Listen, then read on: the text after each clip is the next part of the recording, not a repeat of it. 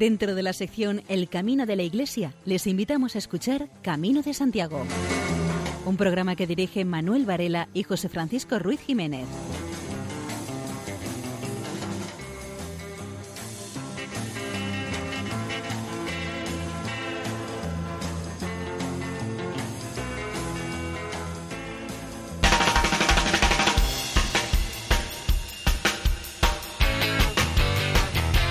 Queridos oyentes, les damos la bienvenida a una nueva edición del programa Camino de Santiago en la sintonía amiga de Radio María. Eh, además, tenemos el placer de volver a encontrarnos después del parón provocado por la transmisión de los actos de la Jornada Mundial de la Juventud presidida por el Papa Francisco en Panamá. Esperamos entretenerle e informarle en el transcurso de los próximos 55 minutos.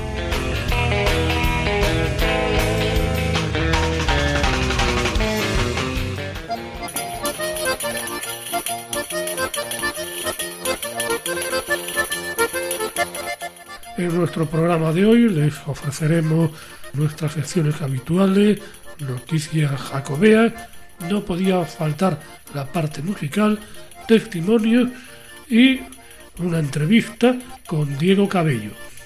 Y sin mayor dilación, entramos en materia.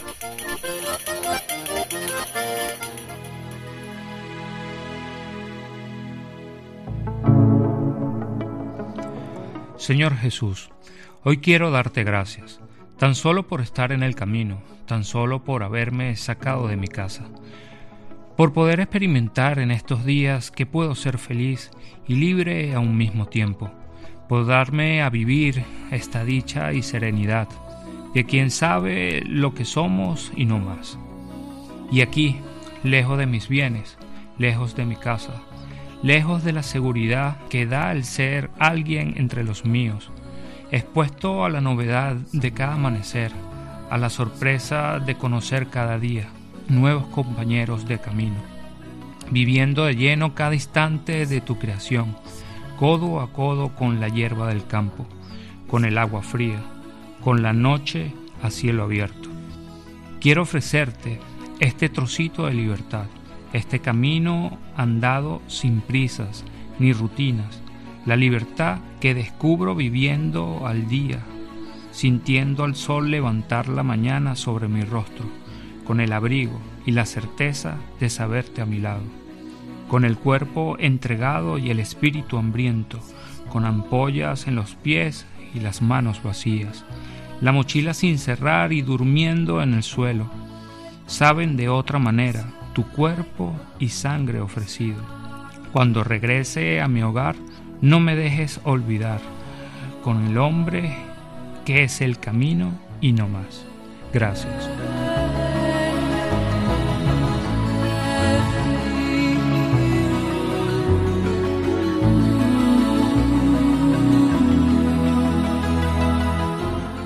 Caminar consiste en realizar una serie de cosas a lo largo del camino. El premio es la llegada al final. El caminar no solo dar un paso tras otro. También consiste en lograr una serie de objetivos que cada uno nos marcamos a lo largo de este. Puedes conocer una serie de cosas tanto materiales como inmateriales. Vas a conocer todo lo bueno que tiene la naturaleza, por donde vas a discurrir en tu peregrinación. Sin saberlo te vas a integrar en ella, Tú le vas a dar todo lo que te pida. Ella te lo devolverá con muchas creces. Aprenderás a amarla y respetarla. No dejarás huella, la respetarás y solo la llevarás dentro de la cámara de fotos. Las personas que viven de ella te lo van a agradecer y siempre te van a recibir con los brazos muy abiertos. El premio lo vas a recibir cuando acabes la ruta que te has marcado. Sentirás esa satisfacción de las cosas bien hechas el sentir que has conseguido esos objetivos y que ésta le has dejado mucho mejor de la que la has encontrado. Has disfrutado de ella a tope y la has dejado para que otras personas puedan disfrutarla y respetarla lo mismo que tú has hecho. Para cuidarla no necesitas llevar pancartas ni hacer manifestaciones, solamente el saberte comportar como un verdadero peregrino, solo con tu publicidad de saber lo bien cuidada que está, que cuando veas alguna anomalía en ella, la pongas en manos de las personas que puedan sanarla. Así, cuando acabes, te sentirás orgulloso de haber compartido esas bellas rutas que tenemos en nuestra tierra, que tan poco apreciamos y que muy pocos cuidamos.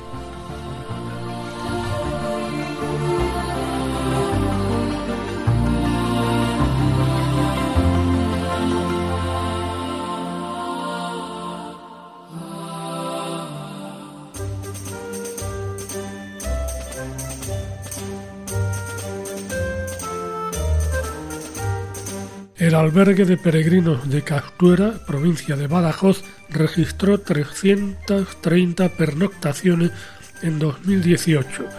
Está situado en el camino mozárabe de Santiago. El ayuntamiento se encarga de la gestión directa de las instalaciones a través de la policía local se da la circunstancia de que dos tercios de los visitantes, es decir, unos 220, eran extranjeros. Encabezan la lista los franceses con 60, seguidos los alemanes con unos 50, holandeses 20 y canadienses 13 peregrinos. Mayo, abril y septiembre son los meses de mayor ocupación del albergue, seguidos de marzo, octubre y junio. En el lado opuesto, diciembre, febrero y enero, que son los meses de menor ocupación. El medio más utilizado por los peregrinos que llegan a Castuera por camino mozárabe de Santiago es a pie, aunque también están en aumento los que lo hacen en bicicleta, medio de transporte que utilizan los peregrinos más jóvenes. También empiezan a verse peregrinos que realizan el camino en burro o quienes lo hacen en dirección contraria, como es el caso de una pareja de peregrinos holandeses.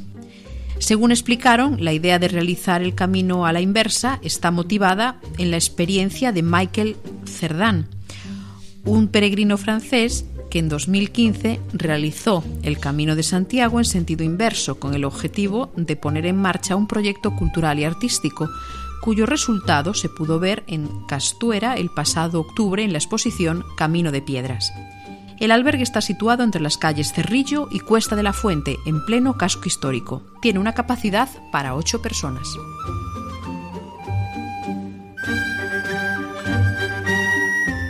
El Camino de Santiago despidió 2018 con nuevo récord de peregrinos, casi 328.000. Las rutas francesa y portuguesa atrajeron al 78% de peregrinos. Esta cifra supera en 26.000 peregrinos a la registrada en el año 2017. En cuanto a rutas, las estadísticas del Centro de Acogida al Peregrino revelan que la ruta francesa se impuso un año más, la mayoría de los peregrinos, el 56%. Le sigue como segunda elección la ruta portuguesa, que representa el 20% del total de composteras entregadas. Lo cierto es que ambos itinerarios de peregrinación acaparan casi el 78% y crecieron con respecto al año anterior. El tercer puesto lo ocupa el Camino del Norte, luego la ruta primitiva, el itinerario inglés, el portugués de la costa y la Vía de la Plata. Por su parte, el Camino de Muxía Fisterra contabilizó un poco más de mil peregrinos y el de invierno 680. Los datos de las últimas décadas demuestran que el fenómeno de la peregrinación jacobea está en pleno auge. La celebración de los últimos años santos compostelanos fue decisivo a la hora de eh, impulsar el camino hasta cifras muy significativas. Si bien es cierto que después de la celebración de los Jacobeos la cifra de peregrinos se acostumbraba a bajar hasta el siguiente año santo, tras el año 2010 cambió esto. En aquel año hubo 272.000 peregrinos y este año pasado, 2018, hubo 328.000, tras superar la marca de 2010 desde 2016. Con esto, la previsión para el año santo de 2021 es alcanzar las cifras de afluencia que marcarán un antes y un después en la historia del Camino de Santiago.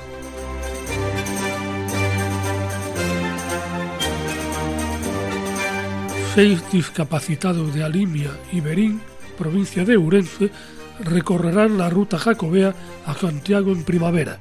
Superar la adversidad con humor y seguir viviendo la vida con ilusión son las guías de un grupo de amigos que proyectan recorrer el tramo de la ruta jacobea entre Ocebreiro y Santiago en primavera, cuando llegue el buen tiempo. El hecho no sería especialmente relevante si no fuera porque ese grupo de colegas está unido por una circunstancia común. Se trata de personas con discapacidad. Será una ruta que cubrirán sin prisa, pero sin pausa, y en silla de ruedas. Uno de los promotores de la marcha es José Luis Agüín Alonso, minas o minero, de 56 años y residente en Rairis de Veiga. José Luis tuvo que cambiar sobre la marcha su trayectoria vital a consecuencia de una dolencia que súbitamente menguó su movilidad hace un año. Tenía algunos problemas de salud y una infección en el pie. El médico ya le había advertido que podía tratarse de un problema serio. En mayo tuvieron que amputarle una parte de una de sus piernas, de la rodilla para abajo. Tras la intervención, tocó rehacer su vida tras décadas de esfuerzo y trabajo con una excavadora, en la que trabajó en Madrid y en Alimia. Asumir su nueva condición de discapacitado no supuso un gran trauma para este animoso limiano. Evidentemente no es agradable para nadie. Durante las primeras semanas fue duro. Tuvo que acostumbrarse a moverse sin una parte de su pierna. Pero su espíritu nunca decayó en su grupo de amigos. A uno de ellos se les ocurrió hacer un tramo en la ruta jacobea. Es evidente que con una silla de ruedas no se puede hacer todo el camino. Pero por eso decidieron cubrir el trayecto entre Piedrafita y Santiago de Compostela. No han calculado cuánto tiempo les llevará, pero tampoco se trata de batir marcos. Habrá mejoras viarias ligadas al Camino de Santiago en varios puntos de la red autonómica de carreteras, con intervenciones previstas en la provincia de Pontevedra y Ourense. En el caso de Pontevedra se intervendrá en la mejora de la seguridad viaria en el lugar de San Caetano, situado en el camino portugués, con la construcción de la variante de Alba. Esta actuación será complementada con una senda peatonal en este punto de la carretera autonómica PO 225, que estará lista para el Sacobeo 2021 y garantizará la seguridad de los millares de peregrinos que transitan por la zona. Y en Ourense se está ejecutando un proyecto de mejora de la seguridad viaria en la carretera autonómica O105, Salvo, con la que también se está incidiendo en la traza del camino, mejorando la seguridad del peregrino. Se trata de actuaciones comprometidas en la Comisión de Seguridad de los Caminos de Santiago, el Gobierno de España tiene pendiente ejecutar obras en las carreteras nacionales, especialmente en el término municipal de Opino.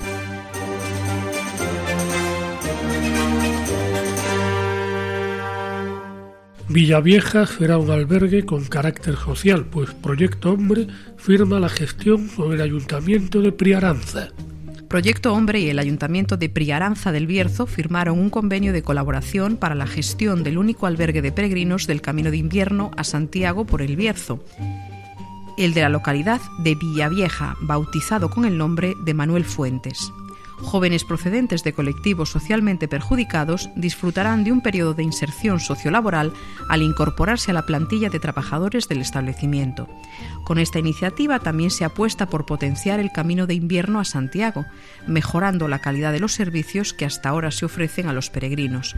Proyecto Hombre ya gestiona desde hace más de cinco años el albergue de Villadangos, el albergue de Villavieja, ubicado en el antiguo edificio de las escuelas, es un lugar de hospedaje con capacidad para 16 peregrinos durante todo el año.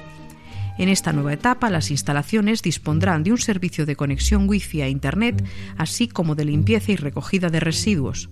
Los empleados de Proyecto Hombre también se encargarán de organizar actividades por la zona y de facilitar la información adecuada a visitantes y peregrinos.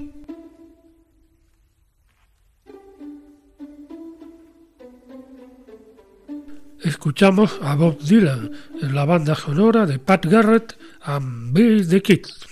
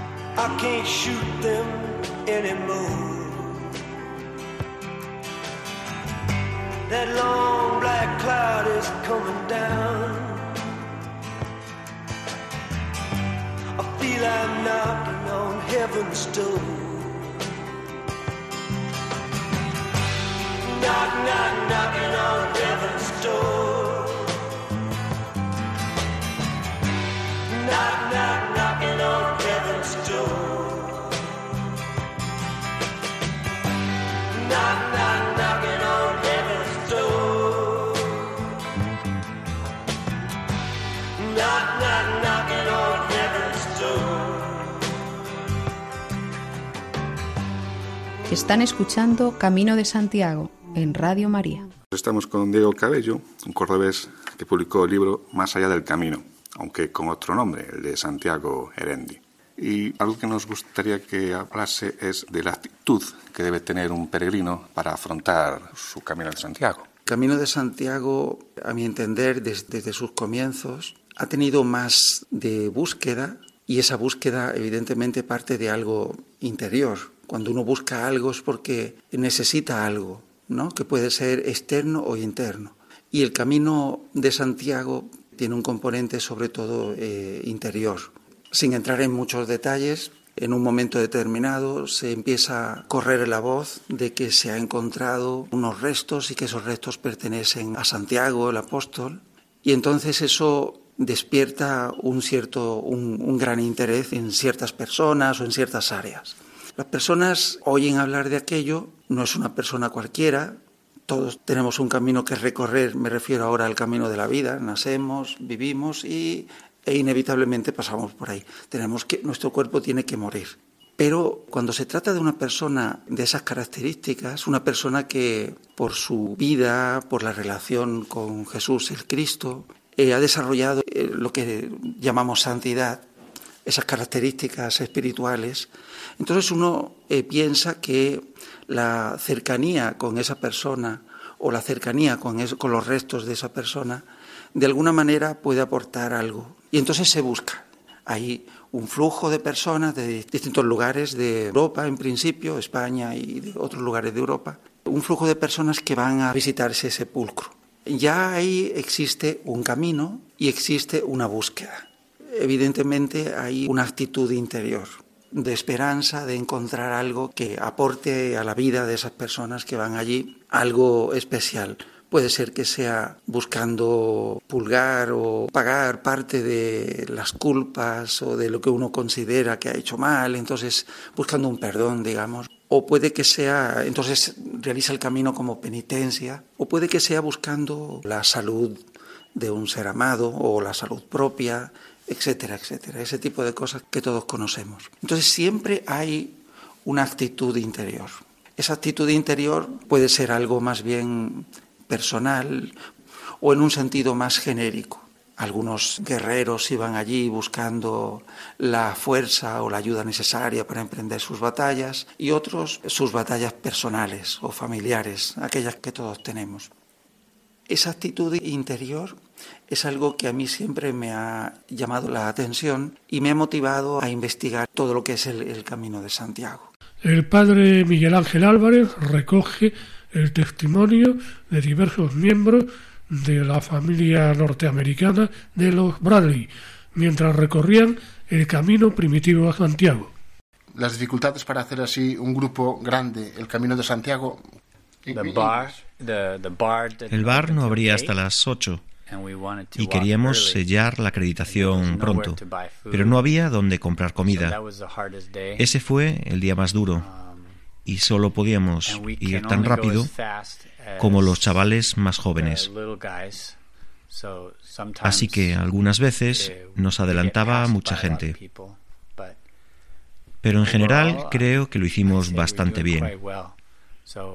Y me gustaría traer a la gente tres o cuatro semanas en vez de dos. Los motivos por los que está haciendo el Camino de Santiago. En primer lugar, para honrar a los padres difuntos. Es un tiempo para estar juntos y crecer en la fe y crecer como familia.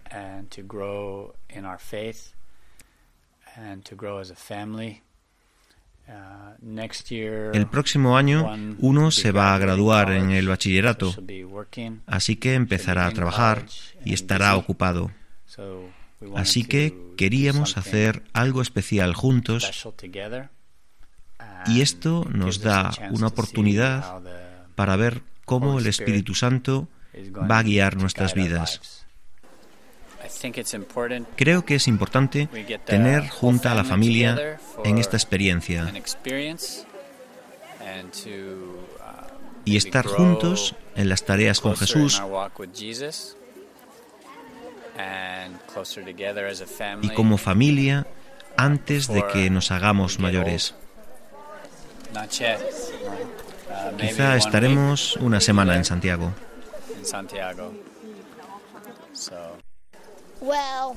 Me gusta el campo y estar con mi familia. Me encanta ver los animales y otras iglesias en el trayecto. James Joplin interpreta el tema Enterrado vivo en el blues.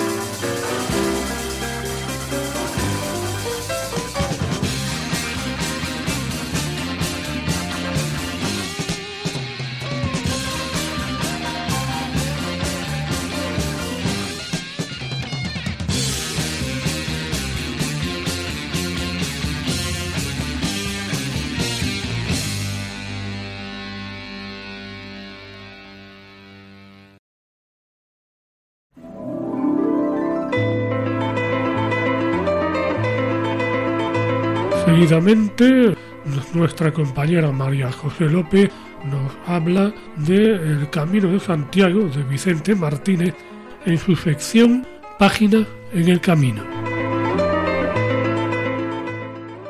La recomendación literaria de esta semana es El Camino de Santiago por Vicente Martínez. Los datos biográficos de Vicente Martínez son escasísimos, Sabemos que estudia Filosofía y Letras en la Universidad Complutense y posteriormente se licencia en Psicología en la Universidad Autónoma de Madrid y Teología en la Universidad Pontificia de Salamanca. Es laico y padre de tres hijos. Un libro importante en la bibliografía jacobea es El Camino de Santiago, publicado en 1965. Esta obra adopta una inusual y curiosa voz narrativa, la primera persona del plural, a pesar de haber recorrido el autor más de 700 kilómetros, sin ninguna compañía. Sin embargo, rompe esa norma en una ocasión al utilizar el yo narrador cuando explica las razones religiosas y de fe que le arrastraron a la andadura del camino, como antes hicieran otros nombres ilustres y piadosos a los que él admira, como San Francisco de Asís, San Antonio de Guzmán o San Vicente Ferrer. El libro consta de 28 jornadas, un prólogo y un epílogo. A través del introito se entera el lector de la anécdota que empuja al escritor ya adulto a realizar el camino jacobeo, y que fue la visita que de niño hace a Santiago en compañía de sus padres para visitar al médico. Allí, en la calle del Villar, observa atónito el deambular de una oscura silueta, entrañablemente vestido, y sabe por los labios de su madre que es un peregrino. Más adelante, él imitará a aquel siniestro y fantasmal personaje rabundo. El epílogo es la descripción rigurosísima de la ciudad compostelana, una vez que sus huesos han venido a descansar después de 28 duros y largos días de caminar por las variadas regiones españolas. Entre el pórtico y el hastial de salida se enmarca el viaje propiamente del escritor. Hay tres notas originales la profusa historicidad, el extraordinario despliegue toponímico y las pequeñas y sabrosas observaciones o curiosidades que atraen la mirada del escritor. Pues en efecto el escritor aprovecha el paso por pueblos y ciudades para glosar la historia de cada uno de ellos con toda clase de anécdotas y detalles. De entre tantas referencias pueden señalarse destacables a medio camino entre la leyenda y la realidad las expediciones de Carlomagno a España o el desarrollo de las guerras carlistas en territorio navarro. Este rasgo hace que el libro constituya una rica y rara mistura de relatos de viaje e historia que marca su identidad. Otra de las notas es la perfecta y exhaustiva mención y situación de los lugares, los montes, las sierras, ríos, vías, aldeas, pueblos, que jalonan el camino cooperando de este modo a una mejor señalización del mismo y a un mayor conocimiento de la ruta que ayude a los peregrinos a seguir el curso tradicional del camino. De esta manera, este libro es también una guía útil para seguir los pasos de los peregrinos medievales, o al menos para no perderse, pues debe de recordarse una vez más que durante la década de los 60 el Camino de Santiago está aún por explorar tras largos siglos de inanición peregrina. Y respecto a los comentarios etnológicos y antropológicos, el texto es una atractiva caja de sorpresas que esconde esos inapreciables detalles que pasan inadvertidos y que, rescatados por este escritor, los devuelven al lector con toda su gracia y riqueza antropológica o social.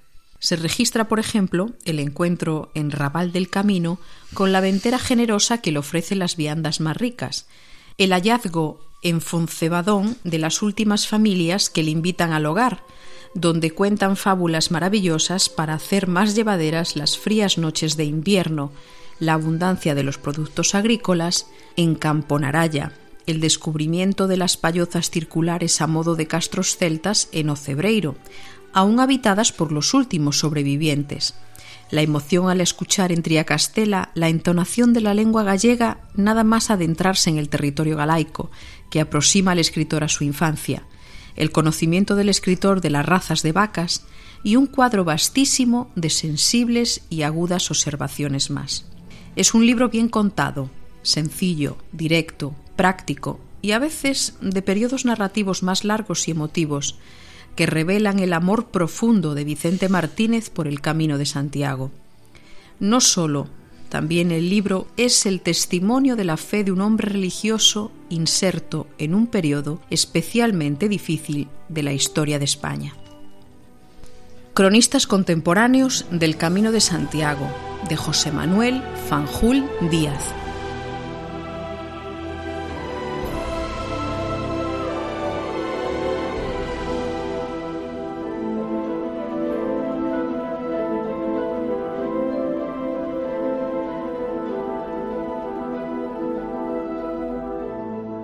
El peregrino camina en compañía. Esta es la quinta y última reflexión que nos ofrece Monseñor Ignacio Munilla, obispo de San Sebastián, sobre cómo el camino de Santiago es toda una pedagogía de vida. Nuestras fuerzas son limitadas y es importante sentirse ayudados por el otro que va en el camino. Tampoco al cielo se va en solitario. El prójimo es un espejo de Dios en el que nos podemos ver lo bueno y convertirnos.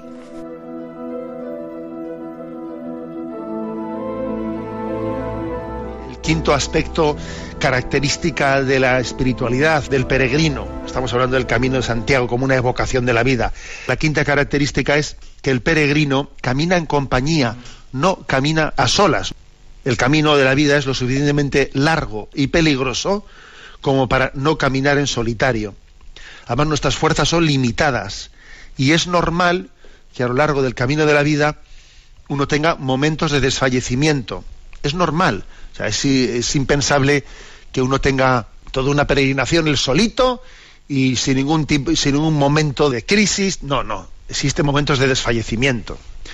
En esa peregrinación que hicimos cuando fuimos desde la parroquia de Zumárraga eh, y éramos un grupito de jóvenes y cuando hicimos nuestra pequeña evaluación allí sentados en un par de días que estuvimos en Santiago de Compostela rezando y recuperando fuerzas, hacíamos una pequeña evaluación y algo que nos llamó la atención fue decir, oye, ¿te das cuenta como todos nosotros, eh, a lo largo del camino, hemos tenido nuestros días de crisis? La pájara que se dice, ¿no? Te ha pegado una pájara que de repente parece que es como si el cuerpo no tuviese huesos y se viene abajo. Y todos tuvimos nuestros momentos de pájaras, ¿no? De crisis. Pero gracias a Dios fue alternativamente. Un día le tocaba a uno, y otro día le tocaba otro. Oye, no solía ser todos a la vez, lo cual era muy de agradecer, obviamente, porque nos íbamos alternando en el socorrerle unos a los otros. Hoy es por ti, mañana es por mí.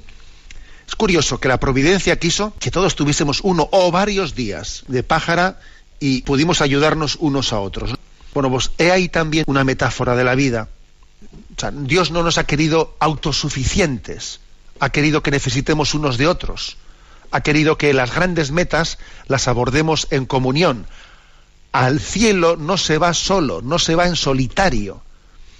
Al cielo se va arrastrando unos cuantos contigo o dejándote tú arrastrar hacia el cielo por otros. Al cielo se va en racimo, en racimo. Entonces el prójimo para mí no es un estorbo, es una providencia de Dios. Lo que pasa es que es importante saber también a dónde me arrimo, cómo elijo mi compañero de camino y arrimarme a quien tire de mí para arriba, no quien tire de mí para abajo, a quien me ayude a sacar lo mejor de mí mismo, no a quien sea casi un estímulo para sacar de mí lo peor de mí mismo, que eso suele ocurrir dependiendo de a dónde te arrimes.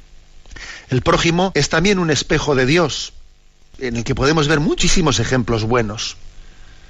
Yo recuerdo cuando hice el Camino de Santiago me encontré allí con una chica, con una brasileña, que había sido prostituta y que había decidido cortar con su vida y comenzar una vida nueva haciendo el Camino de Santiago. Y según iba avanzando, íbamos coincidiendo en etapas y en etapas, ¿no? Pues ella, en una tertulia, una noche en el camino, contó su experiencia en medio de un, fuego de noche y algunos peregrinos, que siempre hay también bordes, por, pues, pues empezaron a, eh, a reírse de ella y a lo largo de las siguientes etapas se metían con ella, ¿no? Por su pasado. Y me acuerdo, bueno, pues haber tenido allí pues unas palabras con quienes se metían con ella y, decirles, pero vosotros nos habéis dado cuenta que Dios nos ha puesto a esta mujer en este camino para que nosotros se, revivamos el Evangelio de Jesús y digamos, el que esté sin pecado que le tire la primera piedra. ¿Te vas a meter tú con ella? Me acuerdo de haber tenido allí un episodio con una cuadrilla fue increíble, ¿no? De, decir, ¿no te das cuenta que Dios ha puesto los testimonios de conversión para que tú y yo nos convirtamos? ¿Tú qué te crees que esto es un espectáculo? ¿Tú no te das cuenta que Dios pone en el camino de la vida testimonios de conversión para removerte a ti, a ti y a cada uno de nosotros? ¿no? Por eso hay que sumar todas las... O sea, cuando Dios nos pone un testimonio de conversión, un testimonio martirial, no es para que seamos espectadores, ¿eh? No, espectadores no. Es para que sea el designio de Dios por el que se mueva nuestra tibieza y mediocridad. Y la corrección fraterna es importante en el camino. es importante, corregirnos unos a otros, ayudarnos unos a otros. Por una parte, sufrir con paciencia los defectos del prójimo, que a veces parece que el prójimo me estorba, sufre con paciencia los defectos del prójimo, y eso te ayudará a purificarte, y por otra parte, acepta sus, sus correcciones que te van a ayudar a ser mejor, y aprende de sus testimonios. Bueno, hasta aquí esta pequeña reflexión. Son cinco, por lo tanto, ¿no? Los puntos que yo he desarrollado. Cinco características de la espiritualidad del peregrino. Primera, la conciencia de que nuestra meta es el cielo. Segundo, la conciencia de que necesitamos purificación, sacrificio, renuncia para poder llegar a esa meta. Tercero, la conciencia también de que en el camino Dios nos da una gran capacidad de disfrute, que es paralela a la de la renuncia. Se renuncia y se disfruta. Se disfruta y, eso me da capacidad de renunciar. Cuarto punto. El peregrino lleva un equipaje ligero y es importante desprendernos de apegos y de todo un peso y un lastre que nos impide caminar ligeros. Y por último, el peregrino camina en compañía y tenemos que ver de quién nos dejamos acompañar, qué compañías buscamos para poder llegar a esa meta que buscamos. La peregrinación es una metáfora y tres han sido las grandes peregrinaciones históricamente, ¿no? La de Santiago de Compostela, la de Roma, la primera a la tumba del apóstol Santiago, la segunda a la tumba de los apóstoles Pedro y Pablo y sobre todo la peregrinación a Tierra Santa que es a la tumba vacía. Las otras están con los restos de los apóstoles, pero la, tumba de Jesús está vacía y es la que nos dice que no está aquí, ha resucitado y nos veremos con Él en esa vida eterna. Seguidamente escuchamos No se compran por Galvez y la Orquesta de Nogueristán.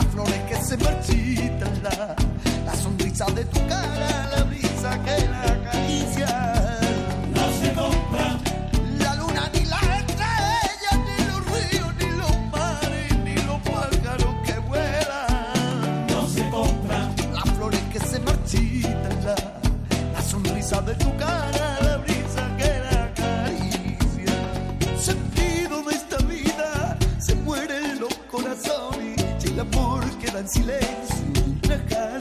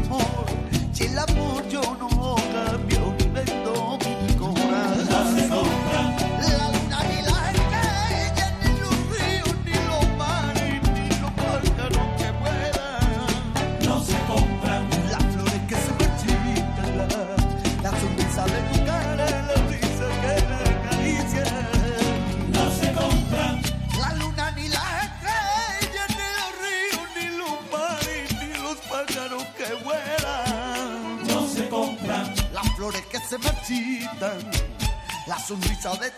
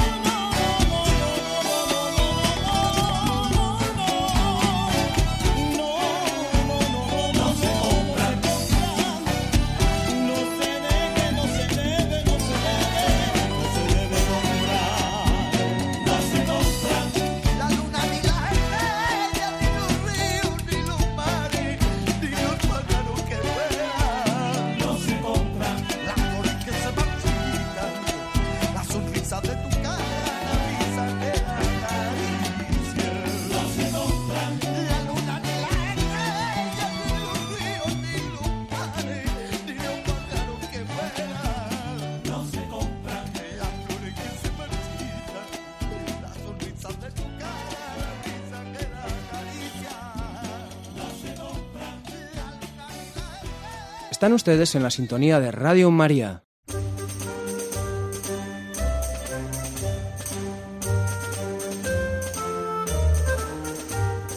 La ciudad de Málaga estrena señalización jacobea en su camino mozárabe de Santiago.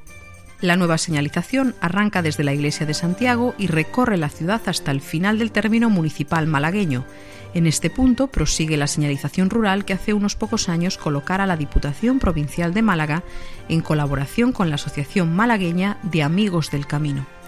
El itinerario dirige a los peregrinos hacia Antequera y la provincia de Córdoba, donde confluyen con los peregrinos provenientes de Almería, Granada y Jaén. La presente actuación consta de vieiras doradas de metal en fachadas, losetas en suelo y paneles verticales informativos en ciertos lugares significativos, actuación que ha sido posible gracias a la colaboración del Ayuntamiento de Málaga. La Junta de Galicia invertirá 3 millones de euros el año que viene en la Vía de la Plata para que esta ruta llegue en un estado óptimo a la celebración del Jacobeo 2021 se está ultimando la redacción del proyecto de intervención. Una vez concluido, será remitido a cada uno de los 35 ayuntamientos de la Vía de la Plata, repartidos por las provincias de Orense, Pontevedra y A Coruña, para poder tener en cuenta sus posibles observaciones. Entre ellos figuran los de Dosón, Lalín, Ciceda y Aestrada. Se comenzará a trabajar en verano para que esté acondicionado y con señales renovadas a fin del ejercicio. Habrá también toda una serie de acciones de dinamización y promoción que recorrerán la totalidad de este itinerario jacobeo. Entre las actuaciones concluidas se encuentra el nuevo albergue en el casco viejo de Orense.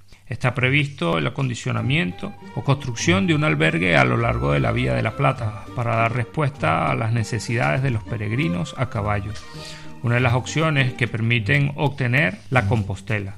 Cabe tener en cuenta que desde la aprobación del plan director, la Junta de Galicia viene trabajando en la especialización como itinerario ecuestre de esta ruta jacobea, con inicio en el sur de España, en donde hay una gran tradición de peregrinación a caballo.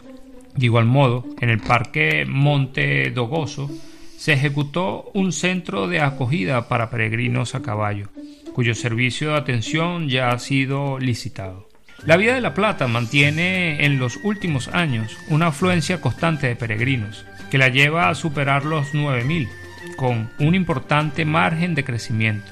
El 60% de ellos son españoles y entre las otras nacionalidades destacan portugueses, alemanes, italianos, franceses, estadounidenses, británicos, holandeses y belgas. En el año 2020 se actuará en el Camino de Invierno, que se une a la Vía de la Plata en Lalín. Una de las iniciativas para conmemorar el 175 aniversario de la Guardia Civil es la realización de cinco etapas del Camino Mozárabe a Santiago de Compostela. El Camino Mozárabe es una de las siete vías principales para llegar hasta Santiago de Compostela y la provincia de Córdoba es el punto de encuentro del mismo. A lo largo del año pasado, unos 3.000 peregrinos pasaron por el Camino Mozárabe.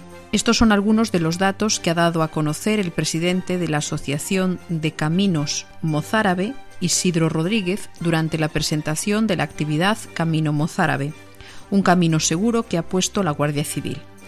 Rodríguez ha indicado que el citado itinerario conecta las provincias andaluzas y que confluyen en Baena hasta unirse en la Ruta de la Plata. Del mismo forman parte 16 municipios cordobeses. La provincia de Córdoba además cuenta con 244 kilómetros de camino y dispone de una red de media docena de albergues para dar cobijo a los peregrinos, así como acuerdos con nueve establecimientos hosteleros. El teniente coronel jefe de la Comandancia de la Guardia Civil, Juan Carretero, por su parte, ha explicado que el proyecto coincide con motivo de la conmemoración del 175 aniversario de la fundación de la Guardia Civil y que consiste en cinco rutas a realizar por el Camino Mozárabe de Santiago, dentro del itinerario que discurre por la provincia de Córdoba.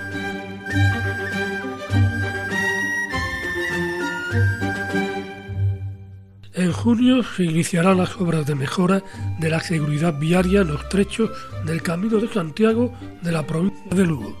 La intervención mejorará la señalización en los cruces de la ruta Sacobea, con la carretera autonómica que une Pedafita y Puerto Marín, para orientar a los peregrinos y hacerles más fácil seguir hacia su destino.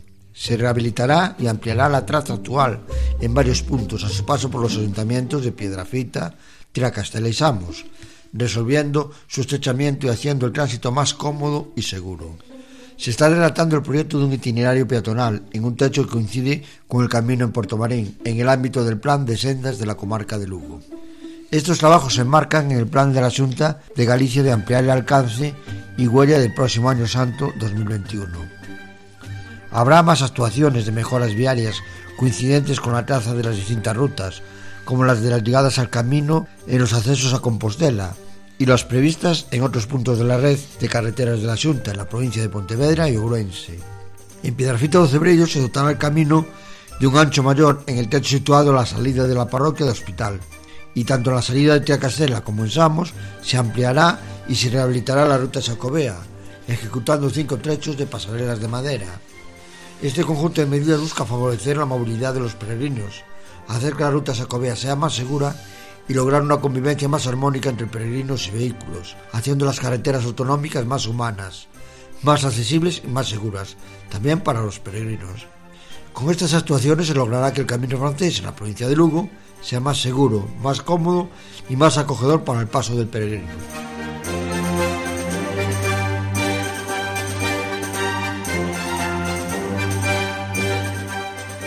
Una exposición que conmemora los 25 años del Camino francés como patrimonio mundial se muestra en Portomarín, Lugo, Palas de Rey y Sarria.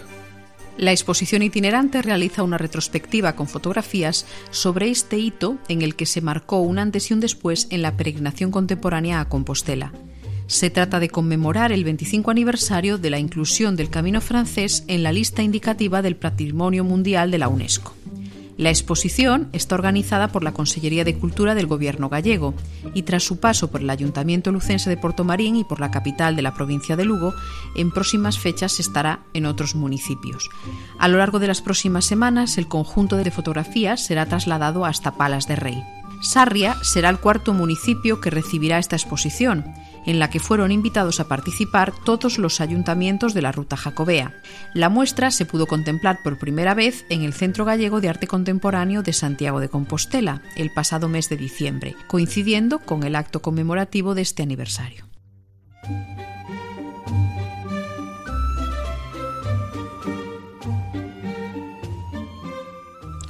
La Fundación 11 y el Gobierno gallego se unen para favorecer la accesibilidad universal en el Camino de Santiago. Este proyecto, Tu compañero del camino, se aplicará en el camino francés a lo largo de su recorrido por España y Galicia. Es la primera comunidad autónoma que confirma este convenio. Habrá una solución digital para mejorar la accesibilidad del recorrido para personas invidentes o con problemas de visión. Se digitalizarán los recorridos asociados a cada una de las etapas del camino. Se generarán contenidos digitales accesibles asociados a sus puntos de interés y le integrarán esos contenidos con una aplicación accesible de guiado sensorial. Con esta aplicación móvil accesible, los peregrinos sin visión pueden ser guiados utilizando la información digital de los recorridos, generados por alta calidad y precisión, y ofrecerles una audiodescripción accesible de los puntos de interés.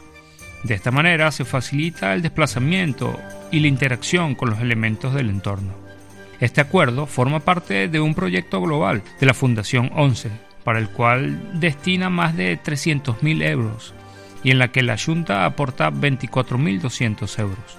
Asimismo, se enmarca en el Plan Director del Camino de Santiago, que identifica entre los retos de la peregrinación jacobea la mejora de la acogida al peregrino para asegurar la satisfacción de sus necesidades a mejora de la accesibilidad. Se instalaron más de 1.600 placas y atriles que disponen de relieves, braille y pintogramas para que cualquier peregrino pueda guiarse de manera independiente por el interior y el exterior de los albergues. Estos elementos se instalaron en todas las estancias, habitaciones, aseos, duchas, cocina, comedores, salas comunes, tendales, zonas de paso restringido. Bajo el nombre Descubre tu propio camino. El camino francés ofrece la posibilidad de que peregrinos en silla de ruedas puedan contratar un servicio para hacer diversas etapas de Galicia y León. Esta iniciativa es resultado del proyecto europeo Saber Universal, en el que participa la Junta y que también se desarrolla en el camino de San Benedito de Italia.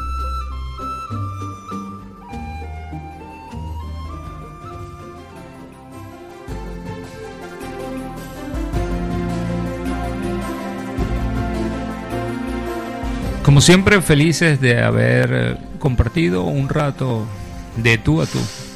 Nos escuchamos en 15 días. Un programa más, hemos estado con vosotros. Espero que os haya gustado. Feliz camino, compañeros. Para cualquier duda, sugerencia o consulta, pueden dirigirse al correo electrónico camino de Santiago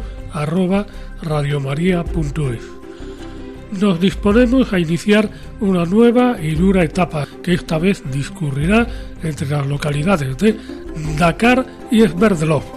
Hasta entonces les deseamos buenas noches y feliz andadura.